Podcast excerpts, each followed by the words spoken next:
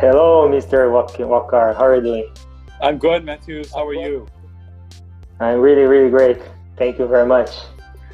So I, I was just waiting for for for attendees to to join us. Mm-hmm. People who follow me, people who follow you, people who are willing to know more about human-centered design and cognitive bias. And it's a pleasure to have you here.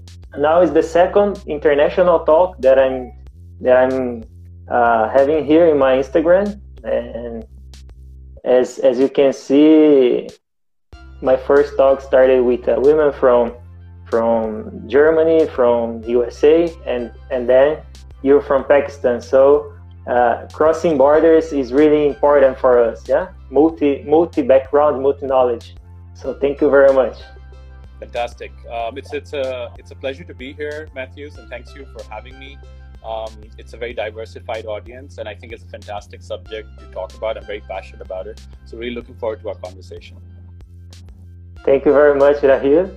So, I'm gonna introduce you introduce you to to our to our guest here in Instagram. Okay, uh, guys, Rahil Wakar. He is the CEO and founder of White Rice and he's been working the intersection between design and change yeah?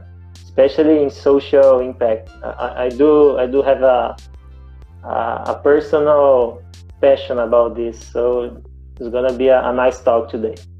He he's also working tackling some of the most wicked social problems by applying behavior science human-centered design and system level thinking He's a certified behavior designer, design thinker, and a social impact strategist.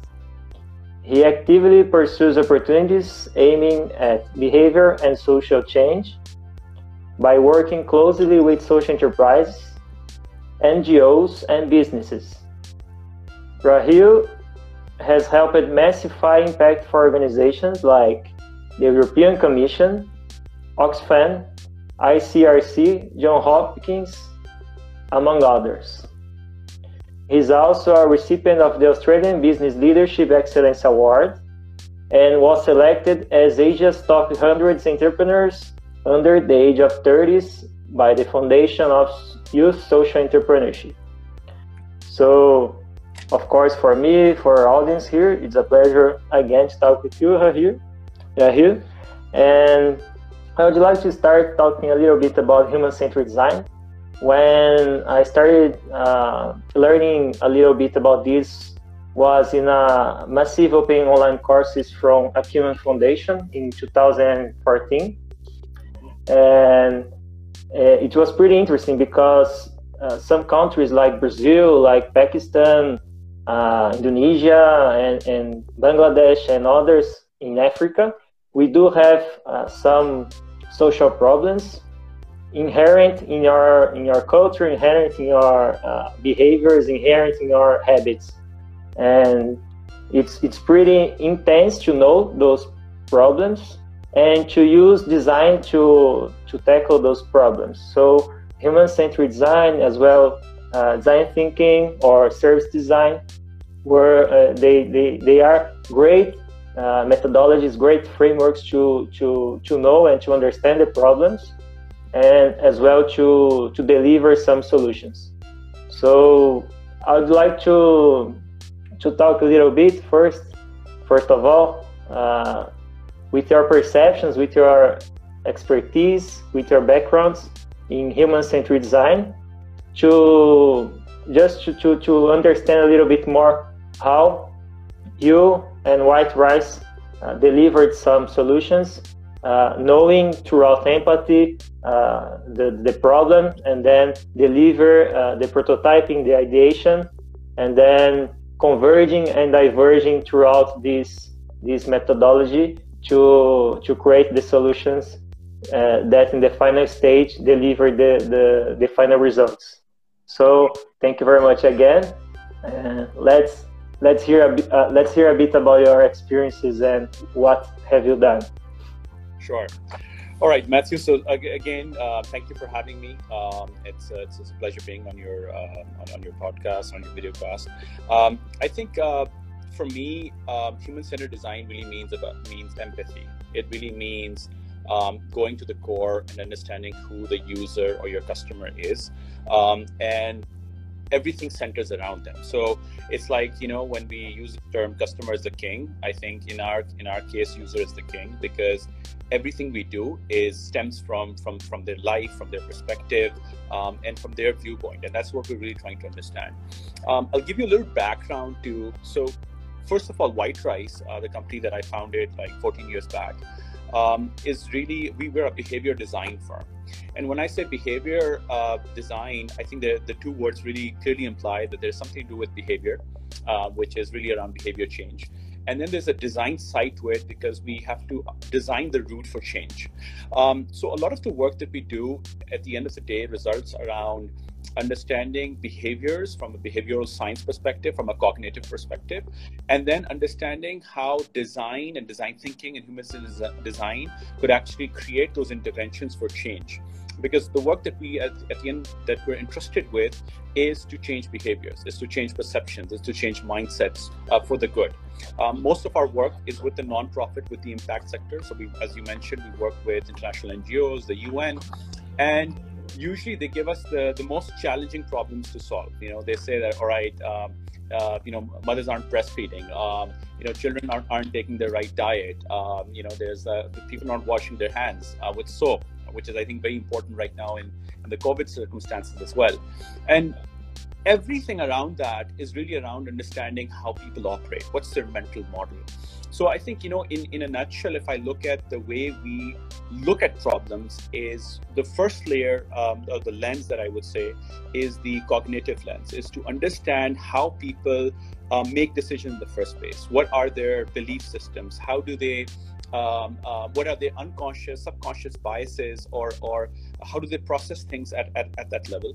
And once we understand those cognitive biases, we bring in the human centered design lens where we use design research as a method to go deep and understand and get insights around why people have those biases, why people do behaviors in a certain way.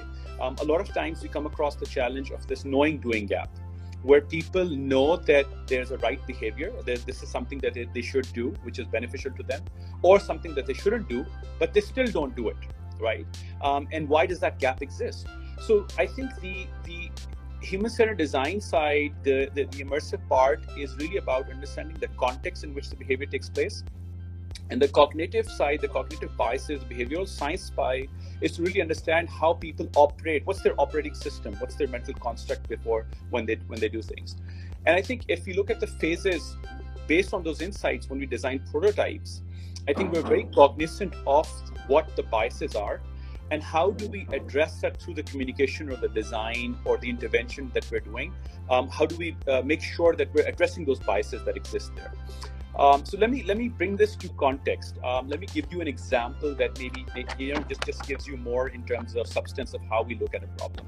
So I want to share a project that we did a couple of years back um, with the transgender community, and it was around the issue of uh, the spread of HIV, HIV/AIDS and um, and there were certain practices that uh, really around um, um, um, uh, safe sex basically because these are sex workers that we we're working with um, and there were practices that they weren't doing and HIV itself at that time was a, was a tabooed issue, uh, was an issue that people really don't want to talk about.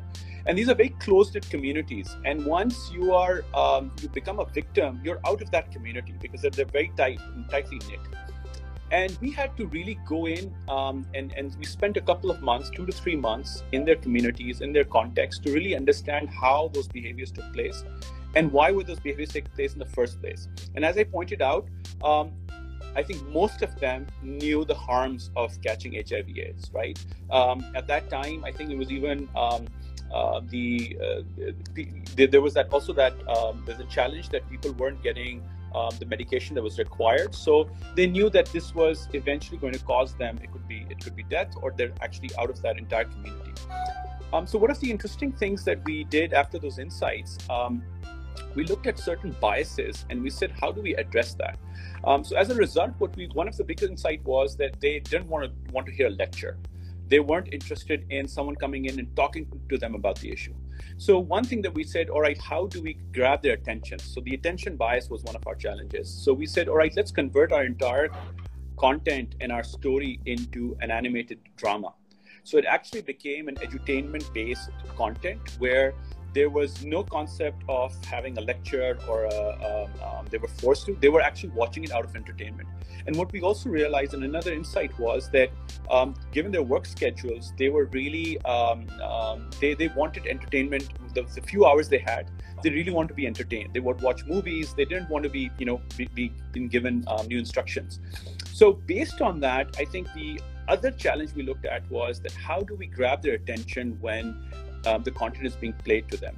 And I think that's where we look at how do we create salience in the content? How do we create familiarity with what we're doing? So I still remember that the initial illustrations, the drawings that we did, were very. Uh, we showed people, uh, you know, these characters in, in clothing that was very normal. And I remember this feedback that someone immediately said. So we did a co-creation session where we invited them over and said, "All right, this is what we're doing. What do you think about how how would you we want to be represented in a situation like this. And they said, we're all about fashion. We're all about uh, makeup and we're all about, you know, wearing fancy clothes and they need to be shiny. They need to be glit- glittered. Uh, they have to have that, uh, that buzz to it. And, and those are the insights that we start building on in terms of formulating the, the characters, the, the, uh, the type of feel that we want to create. And I think the other interesting thing um, that I just want to share over here is that what we also realized that they had their own script, they had their own language, so um, which was very personal, personalized to them, and, um, and and to the community. And what we did was that eventually all the content, the scripts that we wrote, we translated them into their language. So there was an immediate familiarity um, and a connection when they heard heard heard those words that they, they commonly use. And then at the next level, we even used the same people that we did research with as voiceover actors so that the voice resonated with the audience as well um, because they have a very particular type of pitch. So you know there, there are all these things that we try to create um, bring in social proof into it frame the conversation from a perspective that it's not about we're not talking to you we're talking about the community and we want your advice and your help. How would you help someone else? So in this entire process, what I just want to highlight is that it was a lot of back and forth. So it's a, it was like ideas that we would co-create, we would prototype at different stages, at the script level, at the um, illustrative level, um, even with the voiceovers, and even more than throughout the process. So there was a natural buy-in. So by the time when we released the content, there was already that um, that warmth for it and the people that we um, that were really against the the idea of having having to watch this actually became our biggest proponents and they were the one who were promoting and talking about it and sharing it with their circles that you must watch it.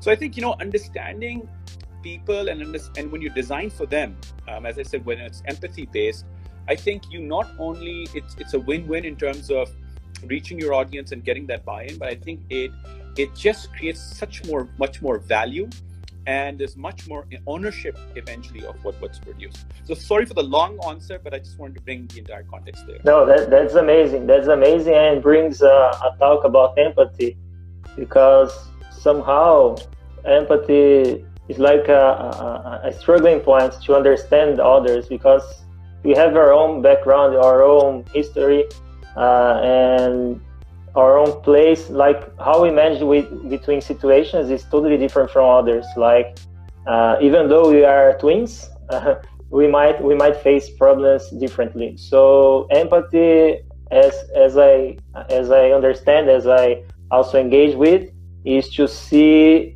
more than see is to observe others as well listen carefully and practice those observing and listening activities. But more than this uh, try to be one of them and try to create in synergy because one thing is to oh i have my i have this i understand the problem i will create by myself without knowing how the people engage with these problems like in slums in, in africa or in places just like this with uh, transgenders in, in pakistan or other places in the world So I know the, the situation and how can I engage. And more in the second step is to create, uh, to deliver solutions, to create prototyping. And I, I, I do I do agree that there are some prototyping that that have more like bright brighter eyes, like have more impact. Just like doing payment or storytelling, and they are more they they engaging more people because they they they create this this uh, this history, this synergy between two parts. Yeah, the part who are trying to deliver the solution and other who who actually have this have the problem and and need the, the, the, the user or the solution that they are going to be delivered. So it's really important. And we do have a, a, a TED talk from Brene Brown, which is really impactful about empathy. And I do agree with her. And we do need to, to have more empathy in our lives and to understand these, these, these solutions and these problems as well to deliver the solution.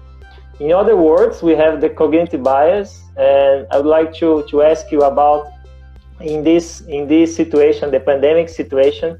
Do you think the the, the patterns, behaviors now?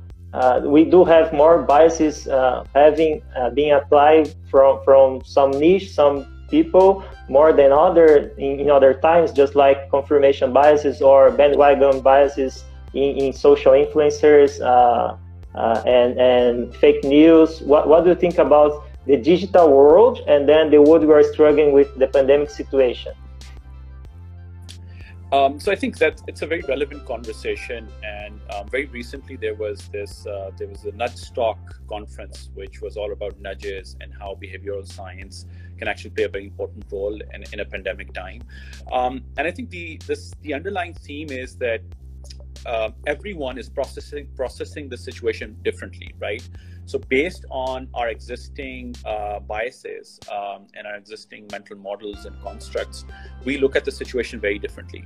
There are uh, like people in Pakistan, for example, uh, we are still facing a situation where um, our peak has just started, and um, and and the reason why we're in a very difficult situation is that we still have people who are denying that this is this is a real problem.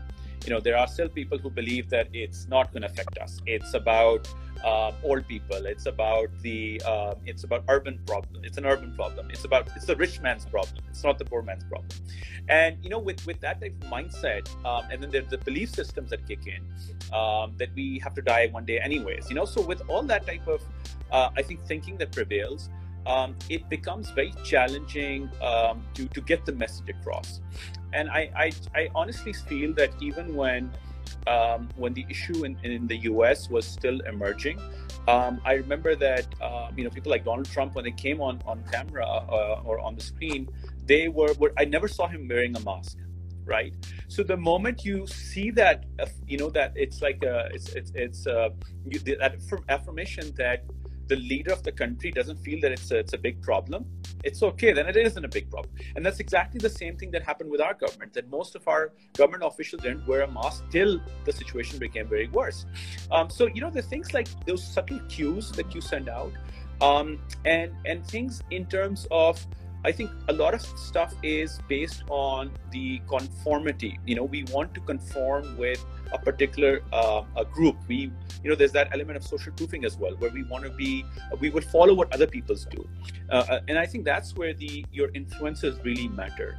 The people who have the center stage, them talking about the conversation and them and they depicting the right behaviors becomes very important in giving those subtle cues for others to learn all right this is an important issue. This is something that we need to be very cognizant of and, and, and wary of. Um, I think there, there are different levels. So, from our perspective, a lot of the work that we were doing um, had suddenly become digital. You know, we the only way to reach out to people was digital mediums using, um, you know, uh, the Facebooks and the Twitters of this world and the, the Instagrams of this world, um, because we couldn't reach out to people directly anymore. A lot of our work used to be with frontline workers, which wasn't possible. And I think at that point, for us to understand how behaviors are formed and adapt, adapted on the digital world became um, the, the new go-to area. And I think, um, generally speaking, digital uh, media, digital marketing has um, th- there's already a lot of behavioral science and nudges being used um, in terms of you know anchoring and framing conversations and creating salience around around issues.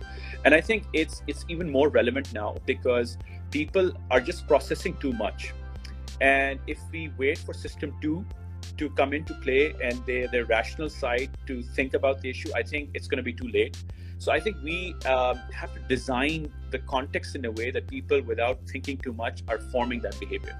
That's why I think the, the reinforcing these behaviors in public is very important, um, especially around the hand washing and the social distancing, the mask.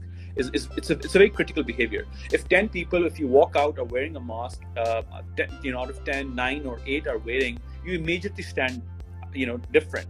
And that is the first sign that you either need to adopt or you would be you know called to action. Why, why aren't you why are you doing this type of behavior? Um so i think you know the the the i think behavioral science and cognitive biases right now are more important than anything else um, because that is the front first line of interaction um, which can be very quickly done and if you understand if our policymakers and if the people who um, have the, the prerogative to make that change happen. If they start applying those principles in all their communication, I think it really starts, it can start sending out a, a very powerful message um, and the right type of cues that allow people to start uh, thinking about that, all right, maybe this is the new norm, this is the new way of doing things.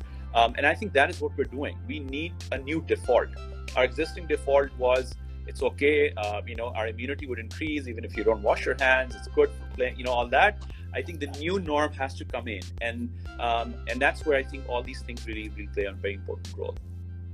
Yeah, it's just like pressing the reset button. Yeah, like everything exactly. that we we had before. Now it's different times, different. Uh, different problems and we might focus on that problem that pandemic is a situation globally situation and a global issue that we need to understand Unfortunately, here in Brazil, is just the same. The government uh, just don't don't care too much about this situation, and then the numbers are getting skyrocketing. It's getting booming uh, every day. More, more, cases, more more uh, people dying. So unfortunately, we need to understand more.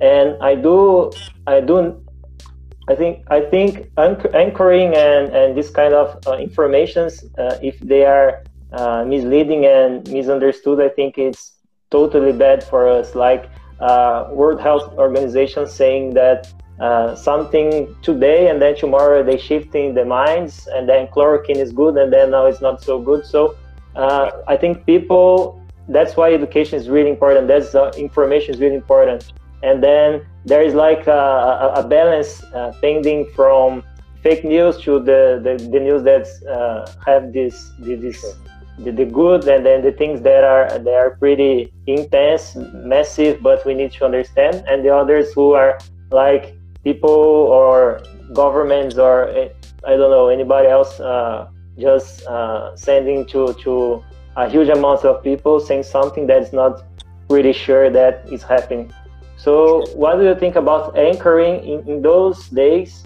And people really needs to understand the, the, the patterns and really needs to understand uh, where the, the informations come from because uh, fake news is struggling.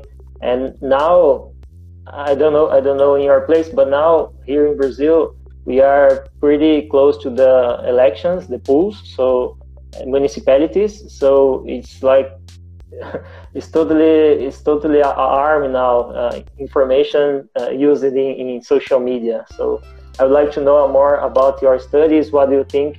Because we are struggling with this situation, and I think it's really interesting to, to understand a little bit more about those biases, anchoring, confirmation, uh, somehow ostrich, ostrich bias as well, uh, negating some information. So, what do you think about this?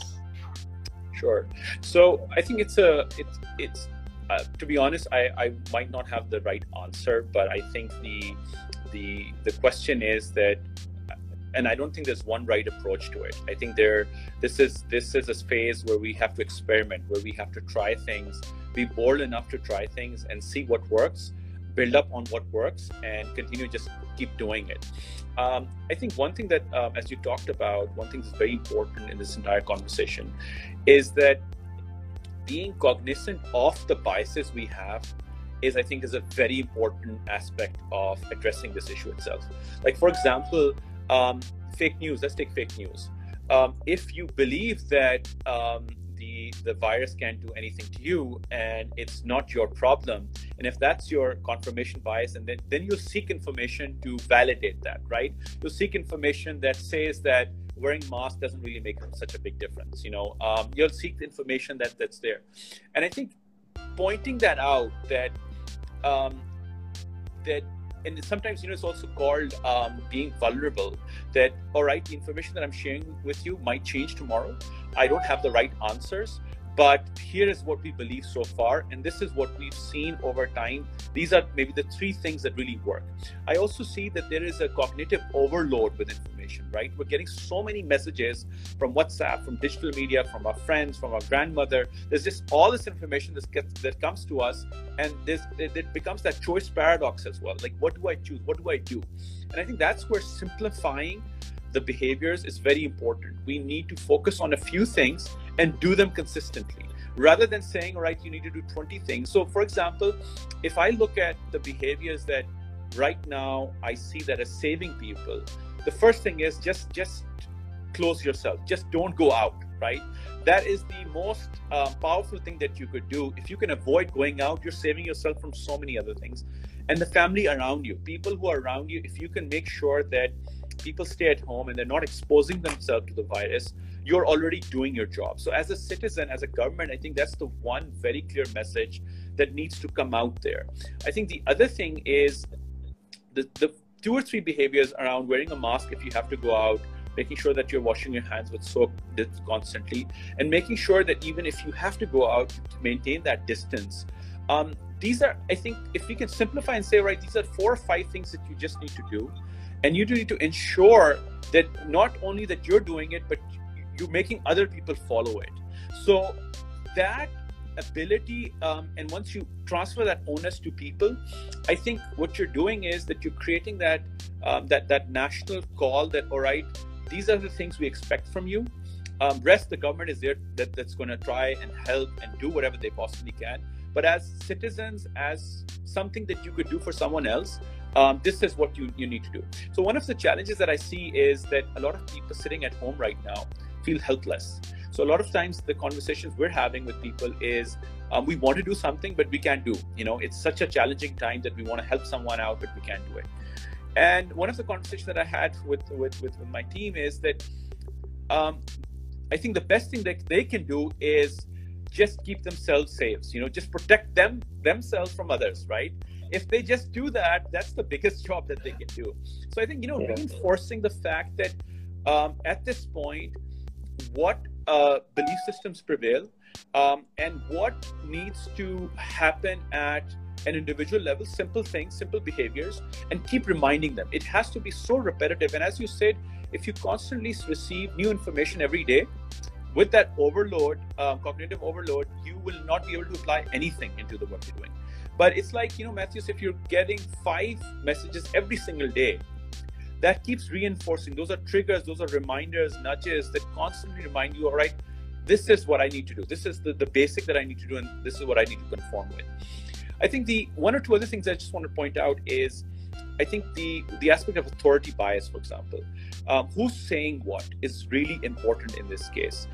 If as a nation, if all your um, all, all the people who influence you either it's celebrities it's the media it's the the government whoever it is if there is a unified message across the board um, or the doctors the healthcare staff that I think would really help as well. Again, with governments like ours, um, even in the US, um, the challenge that you see is that you get so many divergent messages. You know, every day someone else is saying something else. Even the politicians and, and your go- top government officials are changing the narrative, as you said. You know, they, they have one verdict today and they have another tomorrow. WHO is, I think, is also um, has that challenge, and and, and if, because everyone's looking up to WHO, their role has become very important because they just can't say the wrong thing. You know, because someone's going to take it, and then you know they can't negate it later on. No, no, we didn't mean that. We meant that because by that time people have already processed and started using it. So I think there's there's a lot of um, aspects to it but I think at the core, um, I think the the part that you said in, in terms of anchoring the first message that is out there, the repetition of that message, and that message coming from every single person, the same message being repeated, I think was is really important to at least create that harmony and create that new, you know, when you're forming a new behavior, it brings that consistent message, and the new wiring becomes very very clear. Yeah, and and that's that's how and that's why understanding humanity and society, uh, like studying a little bit about psychology, a little bit about sociology, a little bit about humans uh, as a whole, is really important because we start as individuals and then we can go in uh, spreading yeah, the message, spreading how we, we act as a group, and then becoming this uh, society that we, we, we think that is complex, but is always simple that we turns on complex. Yeah. So uh, I think I think human-centered design is also those shift of mindset that we need to have, uh, which is which is to understand the problem, not always trying to deliver a complex solution, but as simple as we can, and then trying to uh, going forward with feedbacks and then the the the looping the, the solution looping always going and back going and back Rahil?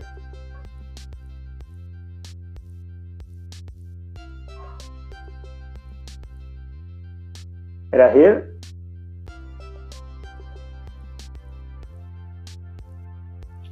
Rahil? Yeah.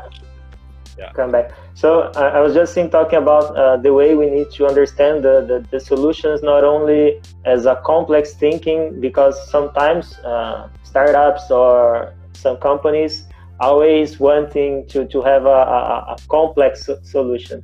But for me, I think that the, the simple as we can have is the best. So the simple, the best and we are just performing better and better throughout the, the feedbacks that we are having with our customers our users.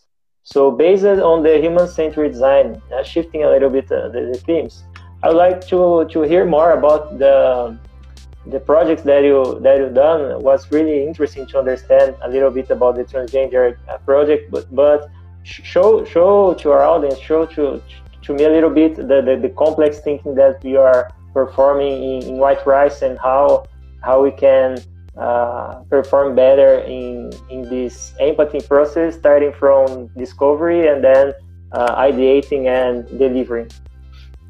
Right. Um, so so let me um, let, let me give another example of a project that we were involved in, which would you know, hopefully give you a bigger understanding of how we get involved. I think one thing about our work is that it's it's it's very systemic. So we work on projects that one are at, at a larger scale. Um, number two, we're really trying to change behaviors at um, um, at the bottom of the pyramid. So we're really talking about people who, um, you know, are, are in, in very tough, tough circumstances, usually in poverty. Um, and on top of that, we want them to change behaviors. We want them to do, um, you know, do the right behaviors, perform the right, uh, you know, the right actions that would help them in the long run so so let me let me talk about a project that I'm really passionate about, um, which is on the issue of child stunting. Um, so what child stunting basically means is um, the child not being able to grow mentally and physically in the early ages. So it's basically the age till two. Uh, which we also call the first 1,000 days, which is from pregnant, you know, when, when a child's in a, in a mother's womb to the age of two. And that's a very critical age because um, science says that 90% of your behaviors are formed, uh, sorry, 90% of your brain is formed by the age of two. Um, and whatever gaps are left because of proper, no proper nutrition or hygiene, um, those are like irrecoverable losses. And in countries like Pakistan, um, you know, where we have 43% of our kids are stunted, um, which which vary at a different scale, so from minimum to, to maximum, but that's a, still a big number. So we were tasked to do a project. Uh, we are working with UNICEF, um, where we were working with 90,000 mothers directly and around 26,000, uh, 26,000 sorry directly and 90,000 indirectly. And the task that we had was that how do we get certain behaviors across that become part of the, uh, the, their lifestyle, become part of the way they look uh, and they approach the issue of, uh, of their child's growth, especially in the earlier days. Um, so we uh, naturally, uh, you know, we started by understanding what the biases were, the biases that exist. Um, I think one of the biggest challenges we had was the existing prevailing beliefs, which were really entrenched in the fact that, uh, you know, small things from the first milk, you know, uh, which we call colostrum, um, mothers usually wasted that milk, saying that it is actually it's milk that has gone spoiled. And now we know from science that it is also called the golden milk because it's the most nutritious, the most beneficial thing a child can have. Um, so there are things like these myths and, um, and, and prevailing circumstances that we had to address, and that's where we then went in. Um, we spent a couple of months um, doing design research, and uh, we did uh, things like day-long observations. So our people would go into the into houses um, and become their guests, and, and become a guest in a way that they wouldn't go actively seeking and, and telling them what we're observing, but really becoming part of their family. And you know, it took us some of our observations were like seven, eight hours long. And the point that I'm trying to make is that um, when you really want to become part and really understand the context in which people behave and why they do what they do, um, you really need to embed yourself into their lifestyle. It won't happen by these, you know, by one hour interview, or it won't happen by them, you know, asking them questions and they tell you why, because people don't sometimes even know why they do a certain, thing. Um, so, you know, what was very interesting in certain cases that I think 70% of the people that we had talked to said that we do wash our hands with uh, with soap. We do get our wash our hands, our kids' hands with soap. But when we observed those practices, it was quite the contrary, right? You know, if even if it happened maybe once a day, we, we realized that the way they they related to those those those behaviors was that some a lot of people said that all right, once we wash our hands in the morning with soap, we're done. Where our hands are protected, we don't need to wash it again. Um, then what we saw is that at critical moments when they were eating food, mostly they would forget washing their hands with soap. You know, so things like these that when you see in the context, and then on top of it, you understand, all right, why is that happening? Is it an ability problem? Is it a motivation problem? Is it a problem where they don't they're not reminded of that behavior because there's so many other things that are moving around? And based on those insights, um, we came back and our teams basically brainstormed and we ideated and we came up with multiple uh, low fidelity prototypes um, where we designed communications uh, material which which could range from posters, um, from these short stories, uh, from games, um, from interactive sessions, which we then went out and you know did role play. So we actually demonstrated we did a session with them using those materials and then we would see the response from them. We would see what how what would resonate what would the recall be from that message um, what thing um, hit them at, at a certain level where they would say all right this is something that i now feel that i can i can clearly understand and go back and apply. And based on those insights you know we designed a complete behavior change campaign which was an intervention around um, uh, multiple touch points where primarily we were working with the frontline worker who had these one-on-one interaction sessions with these communities. And one, one thing that was very interesting matthew in that entire process was that we changed that monologue to a conversation and which was empathy, empathy based so the first thing that they would go in when they would ask uh, a, a mother that they meet is how was their day? How was their last week? What was it like? What were the challenges they faced and when they would open up and say, all right, we had a particular problem feeding our child because of these reasons, then they would come in with a message and they would say, all right, um, we might have a solution. We might, um, you know, let's let's figure it out together. And then they would use the resources we gave. So it became it the conversation became about them, not about the the, the frontline worker and their agenda and their their their session that they had to deliver and then you know at, at, a, at, a, higher level i think what we were able to do is um, we created these mother clubs. And again the idea was to create a social uh, create social proof around um, what we were trying to do. And these clubs were where mothers and mother-in-laws would really come in and they could have an open discussion a candid discussion about the challenges they were facing.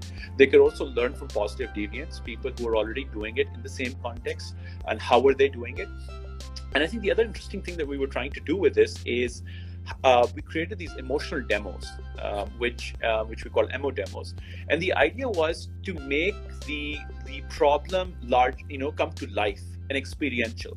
So, like one of the examples I'll give you that we would put uh, glitter on on on we would invite two two participants, two mothers, and we would put glitter on their hands, and then we would say, all right, one washes it with soap, and the other doesn't wash it with soap.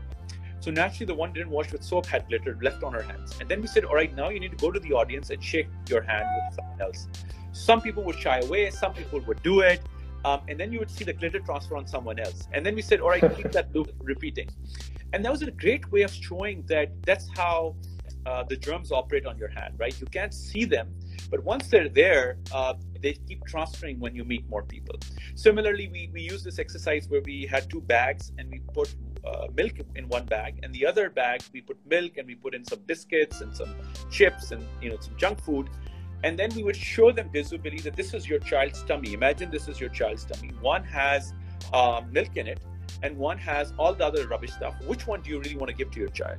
So, you know, making the problem realistic enough that they could immediately relate to, I think really um, broke down those existing beliefs, their their biases around um, um, um, the the assumptions that they had, and also um, I think we we also the other thing we tried to do was use anchoring in a lot of our things, where we would start with storytelling, and the first story would we would start with was a story of a ch- of a mother who was about to lose a child because of practices that she was doing wrong and so that we immediately got their attention and they were all ears to us. And then when we started narrating our conversations or content they were already hooked on to what we were talking about.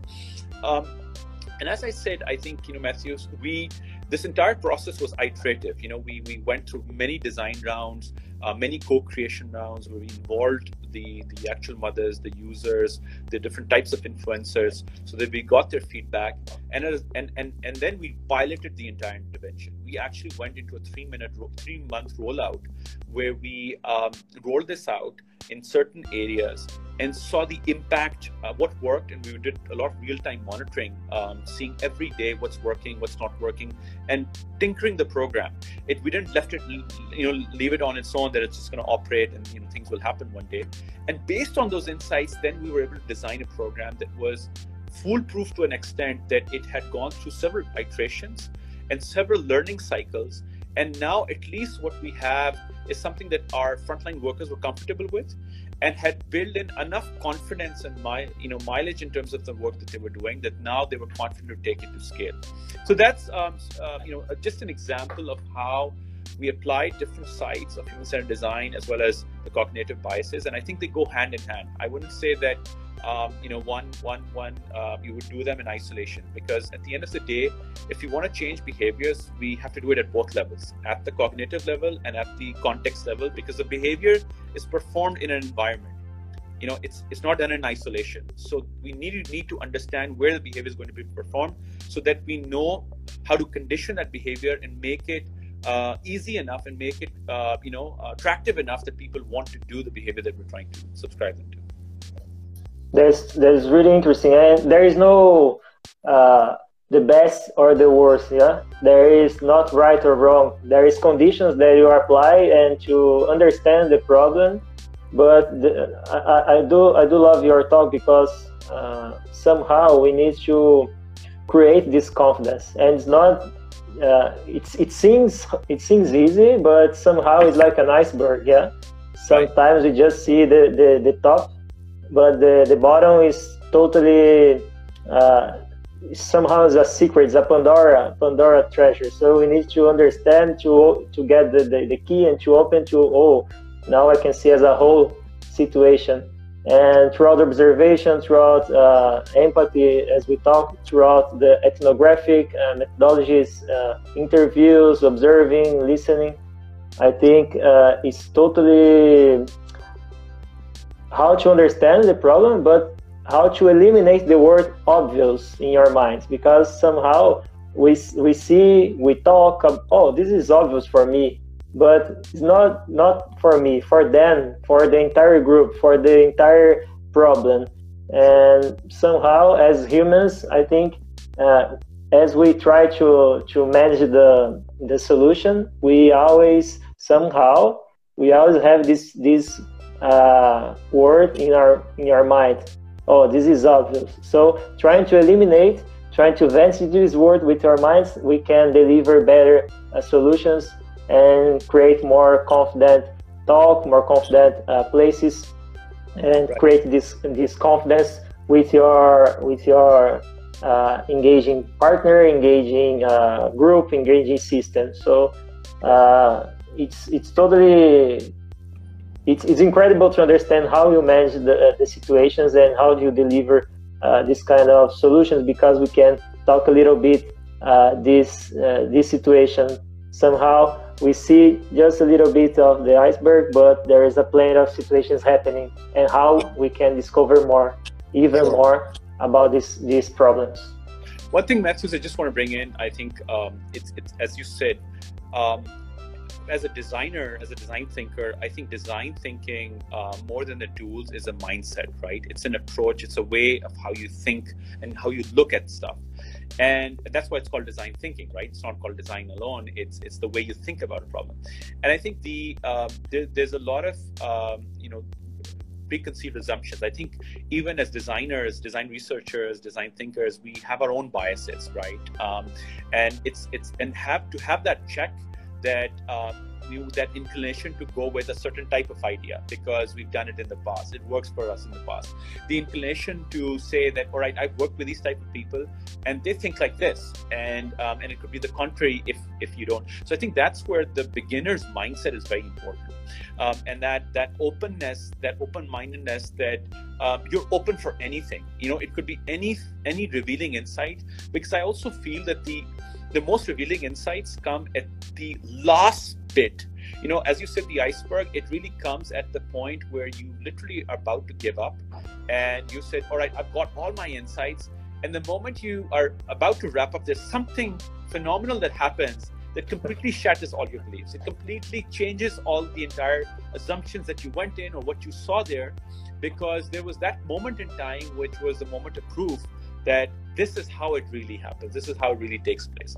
So one example that I just wanted, another example I just want to quote from the same um, um, the child stunting project, is that I think even when we're designing communication, we we we get the insights, but we spend or sometimes we invest very little time in the actual creative process because we assume that these people or these the, the bottom of the pyramid people um, they uh, they don't have any aspirations. They will go with anything you know it's anything will work for them because you know they're already underprivileged.